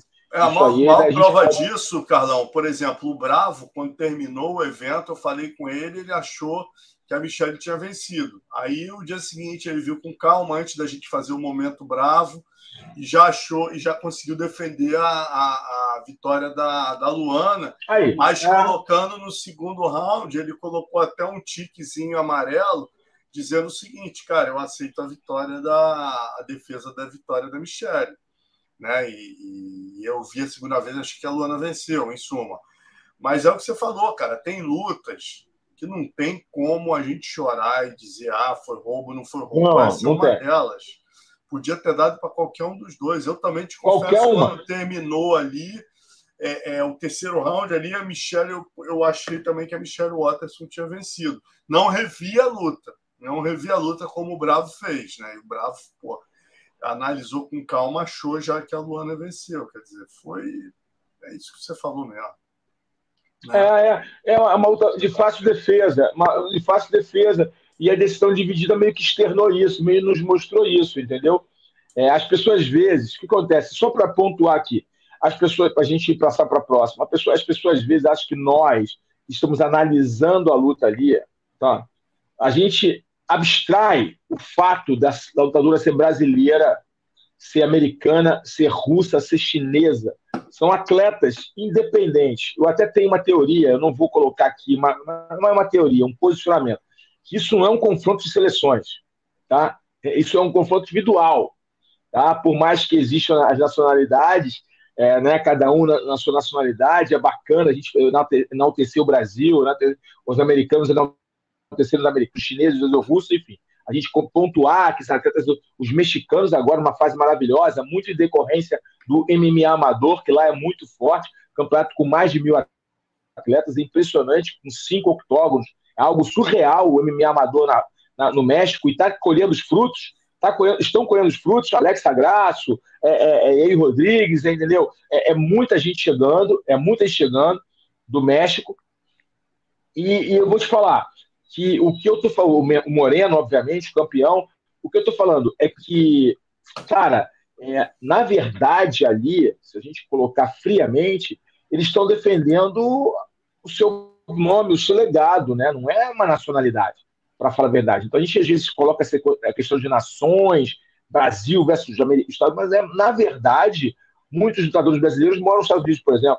Então bebe da fonte das, das, das, das benesses das, da, da estrutura norte-americana. Então, é, eu não gosto muito dessa, dessa de usar o fato de ser brasileiro, russo, chinês, o que for. Eu, eu vejo, eu analiso atletas, lutadores e suas performances baseado em regras, baseado nos, nas condutas arbitrais. Então, às vezes o cara fala assim, pô, mas o cara tá falando que o Brasil perdeu sim, e aí, qual o problema? É, é, eu, eu, não sou, eu não sou pago para torcer. Se eu fosse pago para torcer, eu não, me, eu não me chamaria Barreto, e sim Pacheco. Eu sou pago para analisar lutas de uma forma mais fria e imparcial possível. É isso que eu, que eu faço. É, eu não estou aqui para agradar atleta, brother. É Sinceramente, para agradar lutador. Se o cara achar que, porque eu gosto dele, porque eu sou amigo dele, vou falar que ele é legal, para não ficar mal com ele, não é, não, não, não é o Carlão Barreto. Desculpa. Eu, pode ser outra pessoa, mas o Carlão não. Eu, eu sempre vou analisar ali, ó, pau. Meu irmão, gosto ou não gosto. Pô, depois você pode até me questionar. Pô, por que tu achou, achou que eu perdi? Eu vou, eu vou desenhar para você.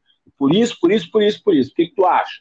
Aí o cara pode ter discutir comigo. Ah, não, eu acho que eu, não, é, é, entendeu? Eu acho que uma que eu não sou dono da verdade, mas eu procuro analisar da forma mais imparcial possível, por não porque é, é porque eu acho que o fã do esporte merece uma imparcialidade para ele entender o dinamismo e, e, o contexto que envolve uma luta de alto nível como é o UFC. Cara, o UFC é o creme de la creme, não adianta. É o topo da pirâmide, a Fórmula 1. Os melhores estão ali.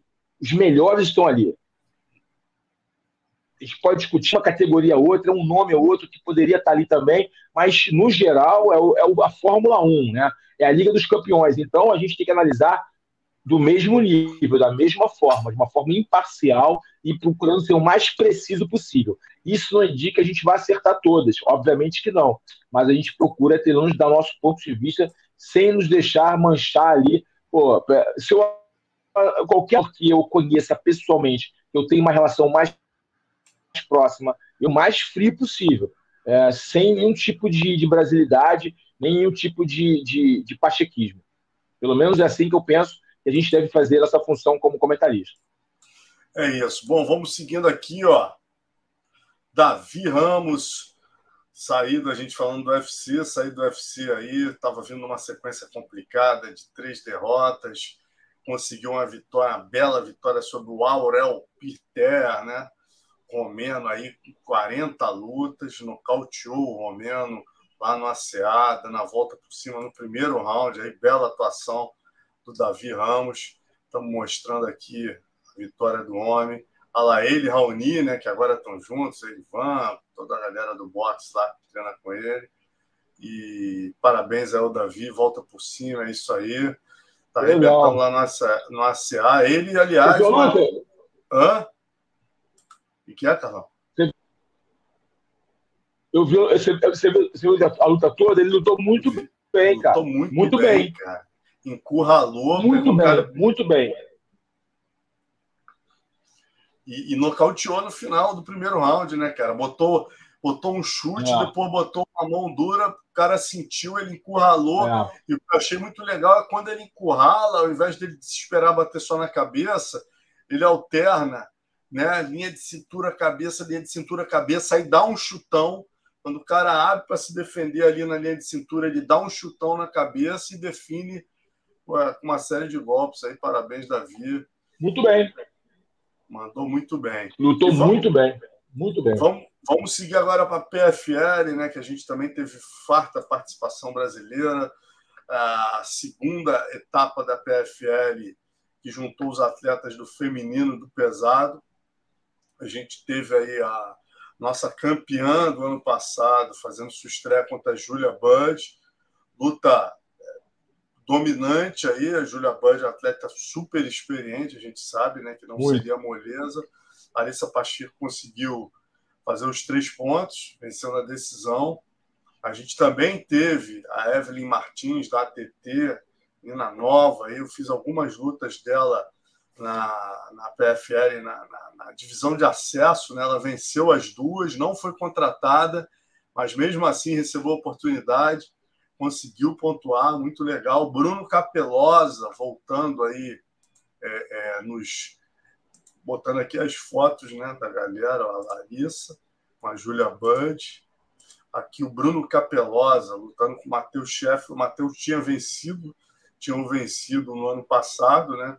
Eliminou ele da, dos playoffs e ele já começou fazendo um duelo brazuca aí nessa, nessa estreia, reestreia dele e metendo seis pontos, né? O Big Six ali já meteu um nocautão no primeiro round já meteu um 6 a 0 aí, já entra com moral na segunda fase. Já não aconteceu a mesma coisa com o Renan Problema, a gente tinha pontuado aqui que ele pegava uma das pedreiras, né? De cara, ele pegou o Rizvan Kuniev, russo, tinha aí 14 lutas e 11 vitórias. O Renan chegou a vencer um round, mas perdeu os outros dois indiscutivelmente. Aí, vitória do russo. Aí, aí a gente chega. Ah, isso é o Maurício, uh, o Maurício Green, né, que venceu o, o nocauteou Marcelo Nunes. E a gente teve o Danilo Marques, chamado em cima da hora, né, e vencendo o Jorgen de Castro. Então a gente.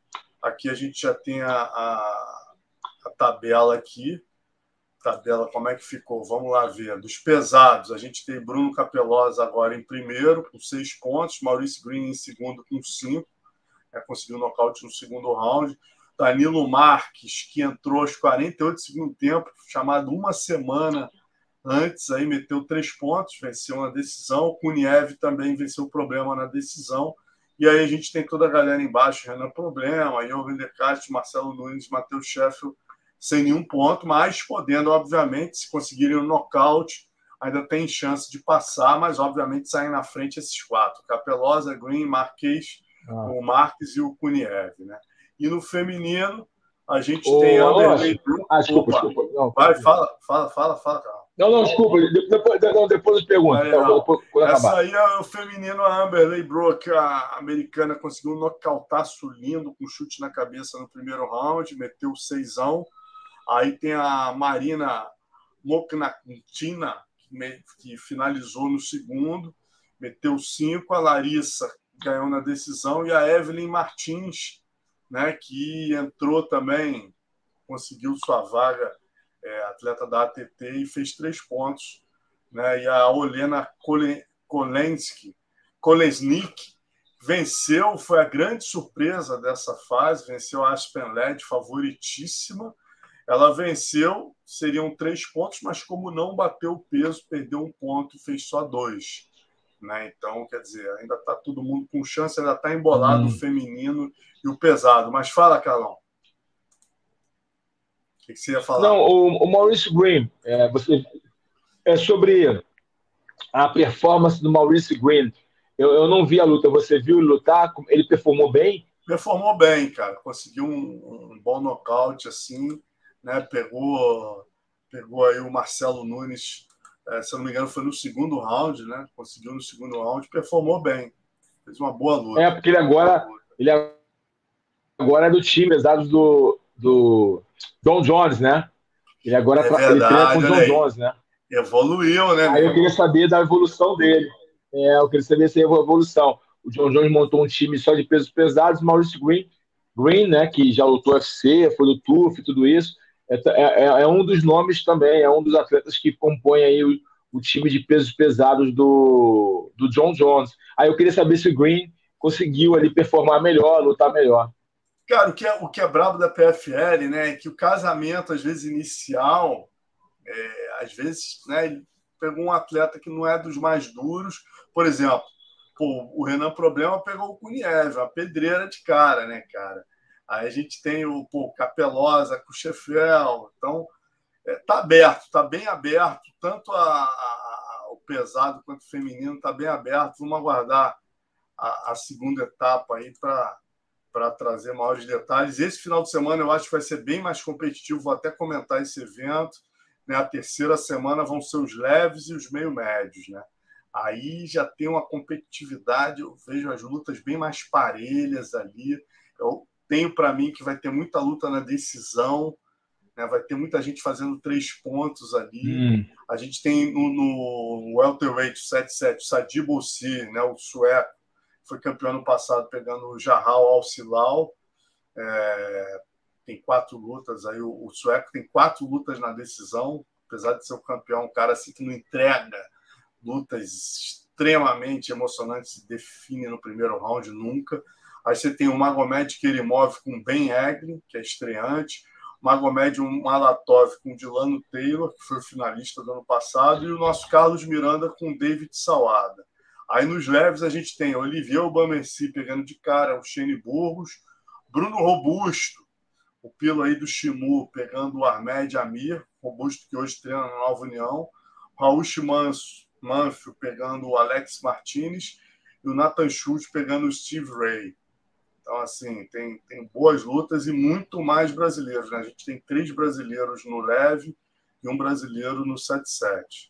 Aí a gente traz aí para vocês o resultado na semana que vem. Vamos agora para o Pitacos do Carlão, oferecimento Bet Combat, falando aí do UFC do próximo sábado, Holloway versus Allen, né, o lutaço aí do peso pena, o Max Holloway, segundo do peso pena, vindo de derrota, da terceira derrota para o Volkanovski, mas enfileirou todo mundo na divisão pegando o Allen, né? Que esse, esse talento inglês está vindo uma sequência de oito vitórias, né? Mas não pegou nenhum top 5 ali do ranking, né? Ele pegou o Yusuf, pegou é. o Dan Hooker e pegou o Kelvin Keiser, que machucou o joelho, na verdade, que para mim seria o teste, né? Que pô, definiria ali se realmente ele ele pô, tá ali já apto para pegar o Holly mas acabou o Keiter machucando o joelho, né? não foi exatamente o que a gente esperava. E aí a gente começa com essa, Carlão. O que, que tu espera aí? Holloway e Allen. O Allen já tem estofo aí para pegar o ex-campeão? É, é isso que você, você, você realmente dissecou com maestria, Alonso. É, o Arnold Allen é um bom lutador, talentoso, né? Vem numa ótima sequência só perdeu vez na sua carreira. É um cara muito bom, atleticamente também falando, não só tecnicamente. Cara, mas ele vai pegar os jogadores, como é que eu vou colocar? Um dos jogadores mais perigosos da divisão, um dos caras, um ex-campeão, um cara com muita qualidade, boxe, exime boxer, um cara resistente. Cara, é, é difícil, é, eu acho que vai ser o maior teste da. Acho não, com certeza será o maior teste da vida uh, Allen. Pô, cara, um, um, cara que tem 19 vitórias e 7 derrotas no, na organização. Aí você fala, caraca, mas ele perdeu, ele perdeu agora, vem derrotas, mas ele perdeu pro Volkanovski, pro Volkanovski e pro Dustin Poirier lá atrás, cara entendeu? Em, 19, em 2019. Então, quer dizer, já ganhou do Zé Aldo, já ganhou do, do Brian Ortega. O cara, é um cara, a gente tem que tirar o chapéu. Pelo menos, é um cara que tem 10 vitórias por nocaute. Cara, eu, eu acho que o Max Holloway vencerá essa luta, é o favoritismo para do Bet é, Combat, eu acho que faz jus ao, ao favoritismo dos odds. E vou dar uma frase aqui. Eu acho que o Max Holloway, Max Holloway é too hot to handle pro Allen. Legal, Carlão. Bom, vamos, vamos é quente demais para é quente demais para as mãos do Allen. É muito sinistro. É... Holloway é sinistro. Concordo com o time. E, e, agora a gente tem, né, cara, um, um duelo que é daquela aquela coisa do leão do leão, não vou dizer um leão velho, né? Tá com 37 anos, mas é um leão ainda. Tá, leão tá... velho é fogo, hein? Leão velho não dá, né, Carlão? Pô, chamar o Edson Barbosa de leão velho não dá ainda, meu irmão. O bicho tá fibrilando ainda, tá forte pra cacete. Né? Tá com 37 anos, tá vindo de duas derrotas pro Giga Chicades e pro Bryce Mitchell, mas é o 14 do ranking. É um cara que já pegou as maiores pedreiras da divisão nos penas, nos leves, né? Já lutou com o Justin Gates, já pegou, pô, até o Khabib, o homem já lutou, né, meu irmão? O cara já pegou todo mundo, uma pedreira descomunal, e ele vai pegar um garoto que está subindo, que é o Billy Quarantilo, né? Que está vindo aí de cinco vitórias e é, sete é, mas, lutas, tipo assim, não é tão garoto, nunca pegou né? um ranqueado. É, não é tão garoto, né? 34 anos de idade, Exato. tá subindo, mas ele, tipo assim, ele ganhou o, o Hernandes, mas ele perdeu para o Clay Guida. Perdeu para o Xeriburgos. Não é demérito, perdeu para o Xeriburgos. Mas o Clay Guida, né, que já é um cara que já não está hypado tanto, não, não performa tanto, ele neutralizou o jogo dele, ganhou na decisão, né? É, pô, ele perdeu para o Gavin Tucker, que é um bom lutador também, mas, pô, sabe, é um bom lutador, mas, cara, vou te falar, é uma luta que, apesar desse favoritismo do, do, do Quarantilo, eu acho que o Edson, cara, é uma luta que o Edson pô, tem grande chance de vencer, cara. Se fizer a luta certa, eu não sei como é que tá o. Eu não sei se você tem notícias sobre como é que tá o treinamento do Edson, né, cara? É, o, o, o Billy Quarantino, ele é um cara que tem é, ali a maior número de vitórias dele por nocaute, nocaute técnico, mas ele tem oito vitórias por nocaute, nocaute técnico, cinco por finalizações e quatro por decisão, entendeu? É um cara que tem sete lutas no UFC, é um cara menos tarimbado na organização. E, e, o Edson, cara, é um, a gente sabe que é um nocauteador nato, cara. Pô, são 12 vitórias por nocaute, brother. Entendeu? É. Oito vitórias por decisão, duas por finalização. Já, já teve aqui alguns momentos ruins, alguns altos e baixos, já errou em alguns posicionamentos em termos estratégicos, acabou cedendo posições para os seus adversários, cedendo é, é, é ali para os adversários dele e para o Brian Mitchell. Ele, ele fala, né? O, o Chikaze é, é, um outro cara talentosíssimo no que tange a luta em pé, perdeu para o Daig, que é um eu pelo menos acho o Daig uma pedreira. Eu, eu, eu, gosto. Perdeu para o Paul Felder, né? Que já nem está lutando mais. Perdeu para o Justin pô, é uma pedreira, provou isso na sua última luta, né? O confirmou isso para quem eu duvidava. Cara, é, eu vou, eu, apesar do, do, do Billy para ser o favorito, está vindo de vitória, eu acho que o Billy, o tamanho dele é o, o tamanho não o tamanho de altura, o tamanho dele como lutador, tá? O tamanho dele, apesar de ser um cara versátil, um cara completinho, o tamanho dele favorece o Edson. Acho que é uma ótima luta para o Edson fazer um W, entendeu? Eu acho que é uma ótima luta para o Edson vencer e botar um verdinho ali nessa sequência de duas derrotas, tá? Eu vou no Azarão, cara. Eu vou aí no, no, no Leão Velho. Show, maravilha, Carlão. Então vamos seguir aqui. Vamos para Pedro Munhoz, né? outra pedreiraça aqui. Pedro Munhoz é uma situação até parecida com Edson, mas talvez até é, é, mais curiosa. Ele continua sendo nono do ranking dos galos, né? vai pegar o Cris Gutierrez, que é o décimo terceiro. Só que o, o Munhoz, você olha ali, o cara que é, é, vai, de repente, fazer a fezinha dele ali na Bet Combat, olha o Sherdog, pô, ele nem pensa duas vezes, porque ele vai ver o, o Munhoz com um monte de vermelho. Só que, meu amigo, olha para quem são os vermelhinhos. Está vindo de quatro derrotas na decisão para campeões e uma é, no contest na, nas últimas seis lutas. Né? Ele já ele lutou, né? ele perdeu simplesmente para o Aljamain, para o Aldo, para o Dominique Cruz e para o Frank Edgar. Né? Então, quer dizer, ele não perdeu para qualquer um, sempre entregando guerras com todas essas lendas. Ele pega, obviamente, o garoto que está vindo muito bem, Cris Gutierrez, que tem sete vitórias em nove lutas, só perdeu na estreia para o Raoni Barcelos, né? E acabou de nocautear e aposentar o Frank Edgar. É... Qual que você vai nessa aí, Carlão? Leão velho ou leão novo? É, é, é, mesmo. É, eu, é... Cara, eu, eu, o Cris Gutierrez é bom lutador, o Alonso. É, é, o Pedrinho é muito duro, é muito duro, Pedrinho, muito duro, um casca grossa. Mas a gente não pode. Ele realmente ele lutou com caras mais difíceis, foi mais testado, mas a gente não pode. É bom, cara. O, cara, é, o Cris Gutierrez é um bom lutador. É, é, um bom lutador, é um bom lutador, ele tem muita ele, qualidade. ele vem crescendo, né, Carlão? Cada luta, luta, depois que ele perdeu do Raoni, ele vem crescendo, é, luta, luta. É, ele vem ele vem trazendo mais luta, é um cara que nocauteia, que, que sabe também fazer, jogar na estratégia, é um cara que, que sabe é, é, é, fazer a luta certa, entendeu? Não é um cara vulnerável, assim, em muitas coisas, não é um cara com chão muito bom, né? Não é, mas, tipo, ele é um cara bem difícil de lutar, cara. Eu, eu, o, que me, o que me deixa assim, vamos lá, é, vamos tentar fazer uma análise bem rápida. O Pedrinho Munhoz tem muita qualidade, mas às vezes eu acho que ele luta é, a estratégia que ele usa, às vezes, ele, ele, ele insiste muito em uma determinada estratégia em alguns momentos, entendeu? E isso traz para ele uma certa, para seus adversários, uma, uma, um mapeamento é, melhor para enfrentá-lo. Não sei se eu estou sendo muito claro, estou sendo claro para todos.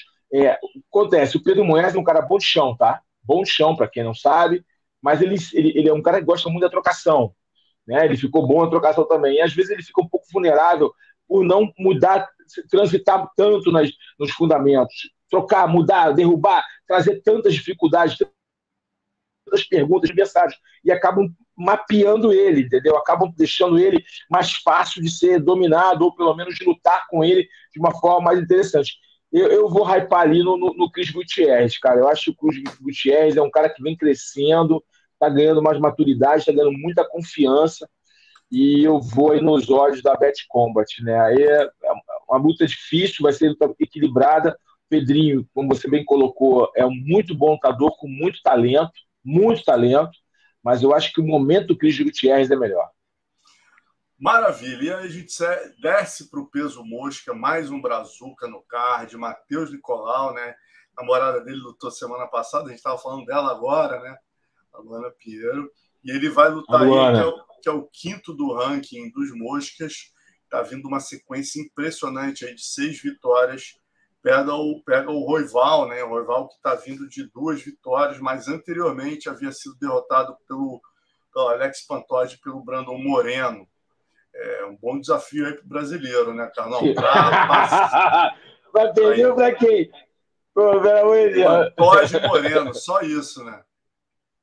Bora, meu irmão, só isso. Bom, eu já falei dessa luta, que essa luta acontecia há muito tempo. Eu falei, né? Nego falou, mas como é que pode o Breno o, o Roival? Não, o Nicolau vai pegar outro lado. Não vai, é o Breno Roival. O Roival, que eu acho que é a luta que vai acontecer. O Brandon Royal, e dito e feito, cara, essa luta é a luta que está acontecendo agora. O Val contra o Matheus Nicolau. Eu vi essa luta lá atrás, cara. Quando eu, vi, eu comecei a ver a, a, dança das cadeiras, eu vi as pernas assim, cara, é a luta que vai acontecer em breve.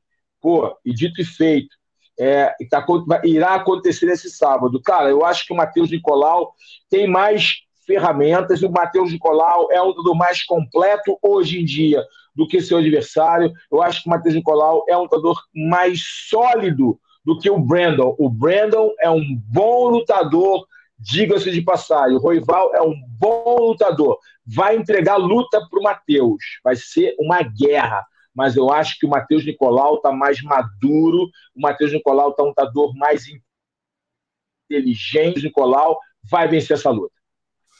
Maravilha. A gente tem mais para fechar esse card, né? não está nos odds a, da, da Bet Combat, acho que eles vão atualizar. Temos a Bruna Brasil, né? Pegando a Denise Gomes. Bruna Brasil estreando, pegando a Denise Gomes, né? Depois de conseguir a vaga com nocaute no Contender Series, a Bruna Brasil enfrenta outra brasileira que entrou no UFC via Contender, a Denise Gomes, atleta da PRVT, estreou com derrota para Conclate Subsara, né? E aí a gente está sem o, o, os odds, mas eu peço para o Carlão aí para ele fazer a fezinha aí. Vai em quem, Carlão? Bruno ou Denise? É, eu, eu, vi uma, eu vi as duas lutando. Eu vi a estreia da, da Denise no UFC e vi a, a Bruna na sua última luta. É, eu vou de Bruna Brasil. Eu acho que a Bruna Brasil irá vencer essa luta. Maravilha. Então é isso, galera. Aí, ó, se quiser fazer uma fezinha, só jogo casa ali, cara. A câmera para o QR Code, cadastrando seu e-mail, fazendo a fezinha lá na Bet Combat, beleza? É isso. Vamos seguir então para o Momento Dragão, né? O Momento Dragão, a semana não é um campeonato, é uma notícia até é, negativa de um cara que a gente fala muito, Carlão, um grande fã dele, né? Mas infelizmente a gente teve esse problema. A Mica Galvão caiu no DOP, perdeu o título mundial, né, Carlão? quais a, a, a Vina Grace, tá é, todo mundo deu, quais atualizações, aí parece que tem a justificativa dele também, o pai dele falando alguma coisa, né, o Melk. É, parece que ele tinha uma, uma um nível baixo de testosterona para a idade, aí fez uso ali de um tratamento, mas parece que o problema ele não, não, não notificou, né, que tinha tomado essa, esse, esse, esse medicamento, né, e, e é o clomifeno, né, o clomifeno é uma substância é específica da classe dos moduladores hormonais né, e metabólicos. Aí ele, ele tinha que ter avisado, não avisou, aí as doses foram baixas, mas o suficiente para cair no doping, né, no protocolo da usada, né, e, e ele acabou ali perdendo no Mundial, como ele estava usando o medicamento mesmo, né? Ele não contestou, ele aceitou a, a punição, um ano, mas é, acaba acabar que ele nesse Mundial ele não vai lutar, né? Mas ele é muito novo, 19 anos de idade, no próximo ele vai estar. Tá, e aprendeu a lição, né? Qualquer substância que você use, você precisa notificar a usada, qualquer tipo de, de, de mudança na alimentação, na, na parte nutricional tem que notificar a usada e ponto. Erros acontecem, ele é muito novo, vai aí ter oportunidades de corrigir isso no futuro e não mais repetir. É, era um, é um, é um modulador hormonal, parece que ele tinha testosterona para a idade, né? E, e tinha que modular isso para poder até performar atleticamente, né? Melhorar ali a, a sua condição física e fisiológica mas ele tinha que ter notificado a usada, né, que estava usando isso e tinha prescrição médica, tinha um porquê estar tá usando. E, e, e, a falta de comunicação, na minha opinião, né, é o que foi o grande problema, acabou acarretando ali nessa, né, nessa punição de um ano para o Mika Galvão. Mas ele vai poder lutar outros eventos, ele vai lutar agora o BJ Stars, o torneio de 200 mil reais, ele vai estar disputando, né, um torneio que vai estar grandes nomes nomes do jiu-jitsu, né, grandes nomes da arte suave vão estar disputando o torneio, vai ser dia 22 de abril, nós falaremos mais detalhadamente esse torneio na frente, mais para frente, aqui no Momento Dragão, iremos falar sobre esse evento, explicar quem é quem, quais são os lutadores, os casamentos ali que a gente vai ver. Para a galera aqui, muito boa de luta aqui do Papo de Luta, falarei bastante desse evento mais para frente, o, o BJ Stars, e ter essa oportunidade. Também ele pode lutar os eventos da JP, né, que são grandes, grandes lanches, que pagam premiação em dinheiro, inclusive, para os vencedores. Então, na verdade, é só os eventos da IBJJF que ele não pode lutar, que ele está punido durante um ano, aí que ele vai, que ele vai, ele está afastado das competições desta organização, que é a organização mais conhecida, mais antiga, mais sólida do jiu-jitsu mundial. Então ele perde o título né, para o o Tai Rutolo, né? Que ele que fez a final, o Tai Rutolo herda o título dele. O Tai como você falou, o Tai Rutolo não, não passou pelo exame antidoping, só o campeão passa, né? Então, aí a gente volta àquela velha, velha, velha é, discussão, né? Que é a minha opinião, a opinião de algumas pessoas do, da luta, alguns professores, algumas pessoas. Eu, eu, eu minha opinião é que, é, que tem que ser testados quatro lutadores. Esses quatro, os semifinalistas. Tá Você entrou porque é caro, porque ah, porque no teste do mundo, porque é muito caro. Vamos ser real, realistas. O teste da usada é um teste de para a Olimpíada, né? É, é, é para eventos olímpicos e paralímpicos, né? Um, um, outro patamar de exames, de acompanhamento, de testes. É, por mais que a gente saiba que existem, é, a, a, dopagem é uma guerra de gato e rato, eles ficam brigando ali, a gente sabe isso, já assistiu N documentários sobre, sobre isso, N literatura sobre isso, sobre a dopagem, a antidopagem, é uma guerra constante e sempre vai ser. Mas a gente entende que uma, uma organização do tamanho da IBJJF teria que reformular isso pela sua, pelo seu grau de importância, pela importância e peso que os títulos dessa organização têm, que são muito importantes. Você é campeão mundial da IBJF, você é o creme de la creme, é o topo da pirâmide, é a cereja do bolo. Poucos são. Então a gente sabe que a importância desse, desse título. Né?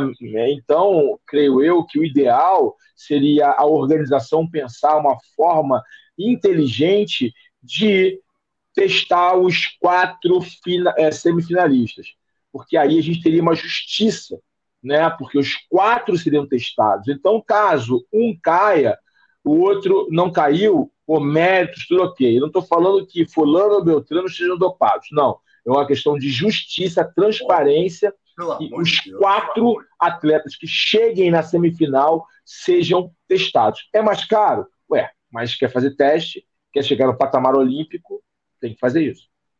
Perfeito, Carlão.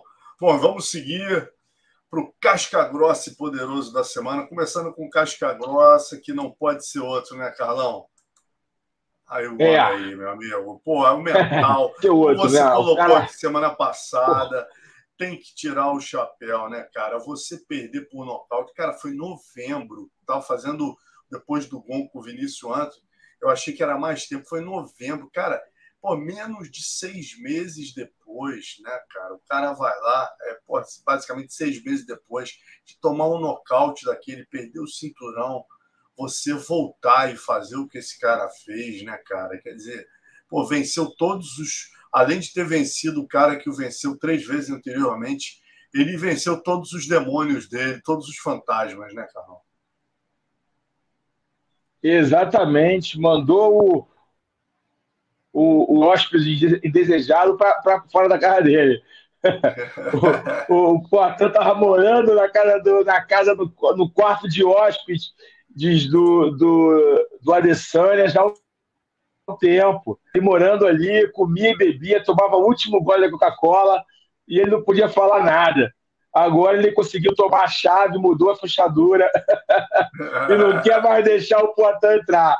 Então, realmente, foi uma vitória brilhante. A gente tem que admitir, tem que respeitar e enaltecer essa, essa ressignificação, essa mente blindada de você mudar tudo e focar, não, eu posso, eu vou conseguir, e buscar meios para isso. É, tem que tirar o chapéu para o cara. O cara realmente conseguiu o que muitos achavam que ele não iria conseguir. Exatamente. Bom, e aí a gente parte para poderoso da semana, que não tem como. E os russos estão ganhando, rapaz, toda semana. Eles estão tirando onda. Olha aqui, Epic Fight, galera. Olha aqui, a gente já trouxe para vocês briga dentro de orelhão, briga dentro de carro, e agora a gente traz anões também saindo na porrada. As maiores bizarrices estão no Epic Fight e naquele da Tailândia. Semana passada a gente trouxe da Tailândia, né? Olha esse aqui. Olha esse aqui. Três mulheres contra um obeso mórbido. Porra, politicamente incorreto. Que isso, cara? E além de politicamente incorreto, uma barbaridade, uma poderosidade que nem meu Deus do céu, olha isso, cara. Olha isso, cara parte para cima e ele escolhe a do meio, que é a mulher mais pesada, né, a mais fortinha. Ele vai a do meio, as outras vão atrás dele.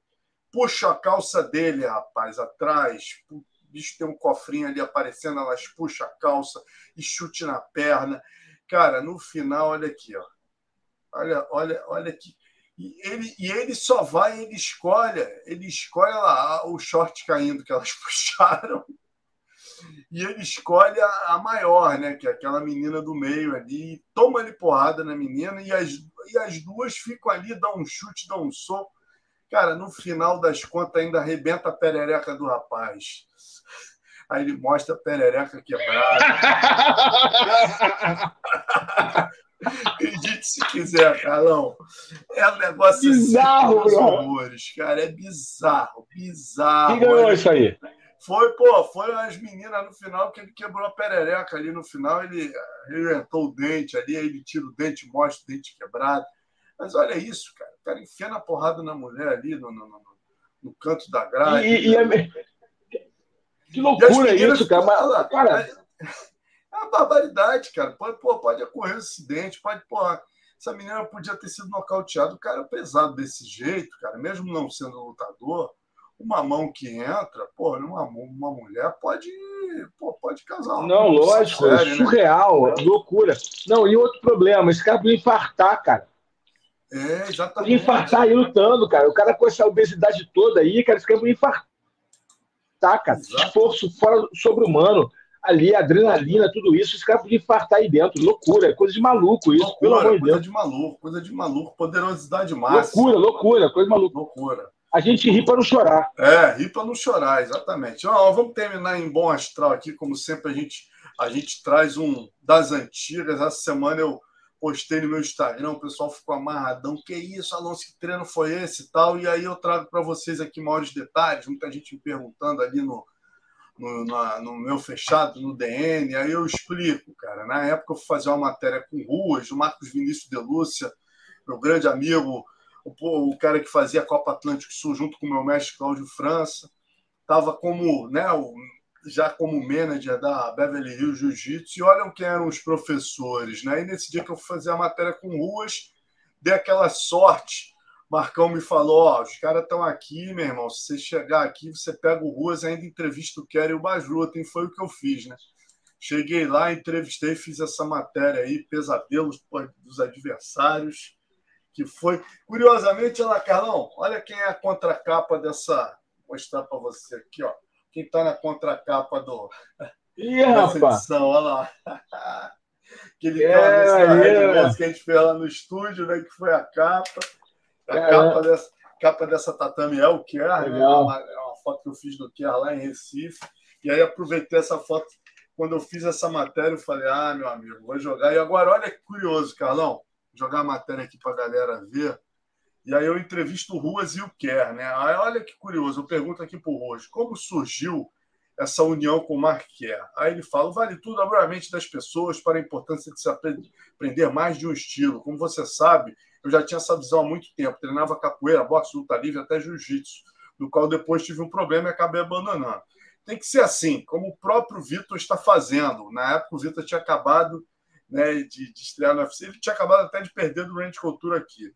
Não dá mais para ficar naquela mentalidade que o jiu-jitsu é o pai e a mãe de todas as lutas. Vale tudo é mais complexo. O pessoal do jiu-jitsu sempre disse que chave de pé é coisa de suburbano. Pegar o braço do Tom Erickson, o Marquet é difícil, pois eles são muito fortes, sabem se defender. Se pegar uma chave de calcanhar, vai bater, não tem jeito, mesmo porque ali não adianta ter força. Só dá para sair no jeito, na técnica. E voltando ao negócio da União, eu e Kelly estivemos para lutar duas vezes e ele não aceitou. Ele me ligou e disse que não queria lutar e propôs essa aliança. Eu aceitei porque eu preciso de treino. Na verdade, eu e Pedro Rizzo precisamos de treino, pois a gente já conhece o jogo um do outro morando aqui nos Estados Unidos, vou treinar com quem, pô? Rickson, Royce? Os caras não gostam de mim? Não são meus amigos? Tem que procurar meus treinos. Vivo da luta e já tenho duas filhas. Eu achei muito boa essa aqui. Ó. Até puxei aqui na frente. Ele fala dos treinos e tal, né? Que vai lutar no Pride. Ele tinha recebido uma oferta do Tom Erickson. O Tom Erickson pediu mais dinheiro, não quis lutar com ele e tal. E aí, na sequência, eu entrevisto também o Mark Kerr, né, cara? Aí o Mark Kerr fala aqui, ó. O Mark Kerr, na sequência, fala aqui, ó. É, acho que eu botei até. Não. Aqui o que o Kerr fala, eu pergunto para ele: vem. É, socar e chutar não é um pouco perigoso para vocês, wrestling? Ele fala um pouco perigoso, mas não tenho muita preocupação que ataquem minhas pernas, pois sou muito bom na defesa. É verdade, olha essa, Carlão. É verdade que você vai lutar com Edson Carvalho? Aí ele fala: Eu gostaria de lutar com ele apenas por uma razão. Respeito todos os lutadores e ele não mostrou nenhum respeito por mim quando me desafiou lá em Recife com o Mestre da Morte. Se ele pensa que vai me vencer com o seu toque da morte, que vem aqui para Los Angeles para resolvermos esse problema aqui mesmo nessa academia. Aí eu falei a luta com o Royce. Esqueceu, cara. O cara teve para lutar com o Royce. Ele falou: espero que lutemos no futuro tal. Acho que se conseguisse vencer o Royce, provaria que esse, esse caminho né, de, de, de só o jiu-jitsu não funciona mais. Aí eu pergunto para ele: é verdade que o Carson vai treinar o Coleman? Aí ele fala: é só um rumor. Pelo que entendo do Carson, entre ele falar e fazer existe uma grande distância. A história de ele treinar com o Vitor por enquanto também é rumor. Falei com o Mark e, pelo que ele me disse, não há nada certo. Acho que seria muito bom para os dois, assim como está sendo muito bom para mim treinar com Ruas e com Ruten. Né? É... E aí ele disse, eu falei, e aí, cara, como é que é treinar com essas feras? Aí ele falou assim, se você vem aqui num dia daqueles em que não está muito legal, acaba voltando para casa sendo finalizado dez vezes. Então, ele treinar com o Bas Rutten e com o Marco Ruas para ele, né, cara? Cara, olha que barato é. isso, né, bicho? Muito legal. Eu lembro dessa academia aí, antes do Marcos Vinícius comprar, né? Esqueci até o nome do cara que era o dono. Abi Rubin. Esqueci o nome dele. Abi é, Rubin. ele foi morar numa ilha. É, ele foi morar numa ilha, cara. No Isso mesmo. Largou Isso tudo. Mesmo. Eu fui nessa academia aí, eu fui nessa academia Beverly Hills Jiu-Jitsu, era muito legal a academia. É, até o Marquer estava lá, inclusive, esse dia. O Marco, o Marco não estava. É, é, o Oleg Tartarov também estava. É, o Oleg Tartarov, esse dia eu não peguei Tartarov. o Tartarov, mas é, eu fui lá uma vez, fiz até posição. É, eu treinei alguma. Uhum. Fala, fala, é. A gente treinou algumas vezes com o Tartarov. Treinou algumas vezes com o Tartarov, assim. Mas, tipo, o Basruta eu nunca treinei, não. Mas, tipo assim, é, é o, o, eu lembro bem dessa academia aí. Antes do o Marco estava aula de jiu-jitsu lá. Ele não era Exatamente. o dono. Depois que ele comprou a academia, Depois quando, quando foi embora para o. Que o Rubin saiu. né? do Pacífico e se, é, o cara comprou uma ilha no Pacífico e foi embora. Comprou uma né? ilha no Pacífico e foi embora. Que doideira, que louco. Foi embora, muito louco. Mas é isso, rapaziada. Então a gente sempre traz um das antigas aqui para vocês, para a gente se divertir lembrando da história da luta. Espero que vocês tenham gostado. Essa semana a gente vai ter umas lives. Vou receber o Parrupinha, vou receber os promotores daquele evento de capoeira, cara. Muito legal. A gente vai falar sobre isso também. Né? E no, de, no decorrer da semana eu trago aqui mais novidades sobre quem estará aqui com a gente. E semana que vem, como sempre, eu e o Carlão de volta aqui no Papo de Luta. Aguardamos vocês aqui às 8 horas, segunda-feira. Valeu, galera. Boa noite, Carlão. Boa noite, Léo. É Boa isso. noite a todos. Um abraço a todos, uma ótima semana. Até segunda-feira que vem.